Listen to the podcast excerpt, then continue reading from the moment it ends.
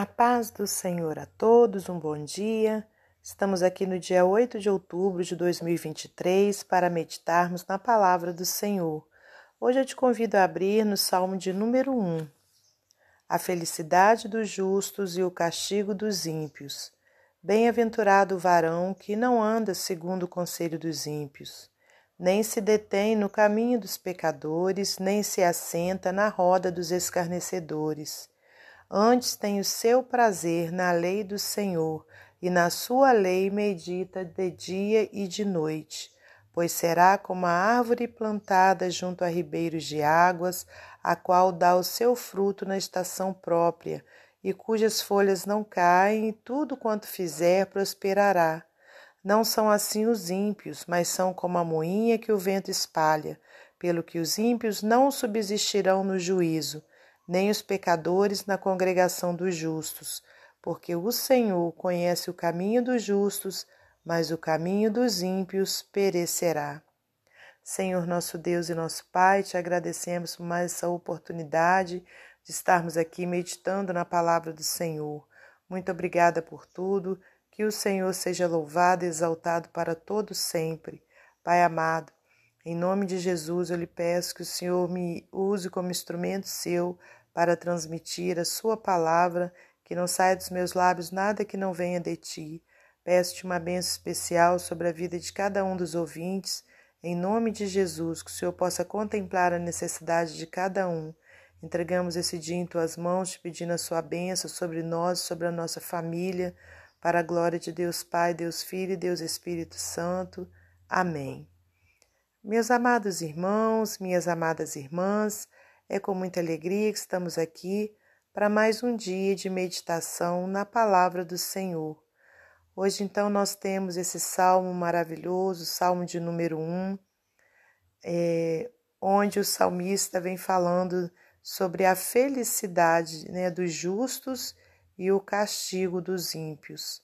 E iniciando o salmo diz: Bem-aventurado, quer dizer, mais que feliz, é o varão que não anda segundo o conselho dos ímpios, nem se detém no caminho dos pecadores, nem se assenta na roda dos escarnecedores.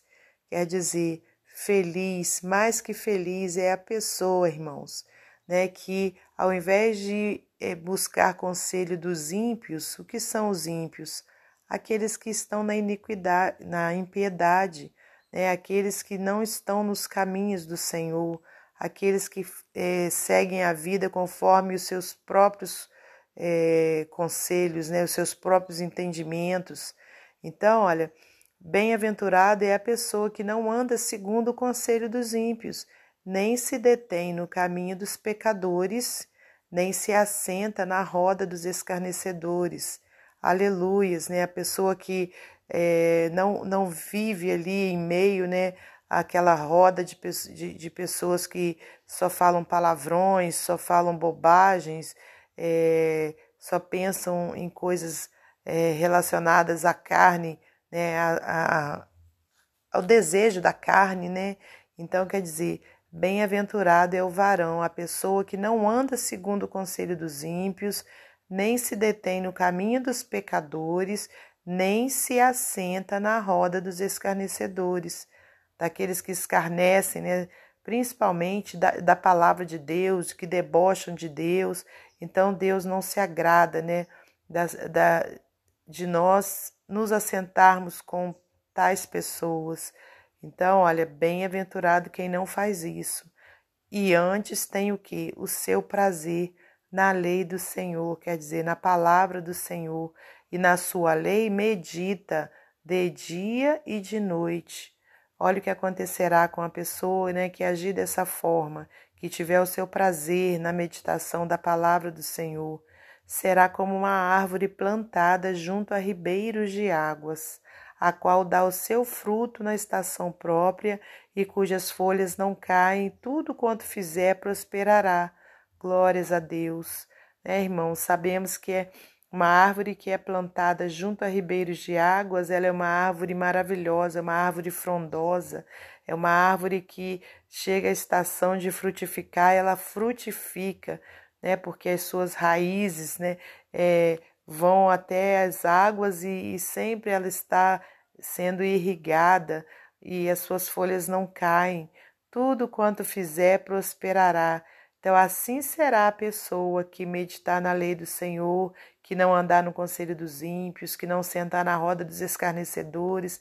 Ela será como essa árvore frondosa, essa árvore que, que fica junto a ribeiros de águas. Agora, com os ímpios, né? Os ímpios, no versículo 4, diz assim: Olha, não são assim os ímpios, mas são como a moinha que o vento espalha, pelo que os ímpios não subsistirão no juízo, nem os pecadores na congregação dos justos, porque o Senhor conhece o caminho dos justos, mas o caminho dos ímpios perecerá.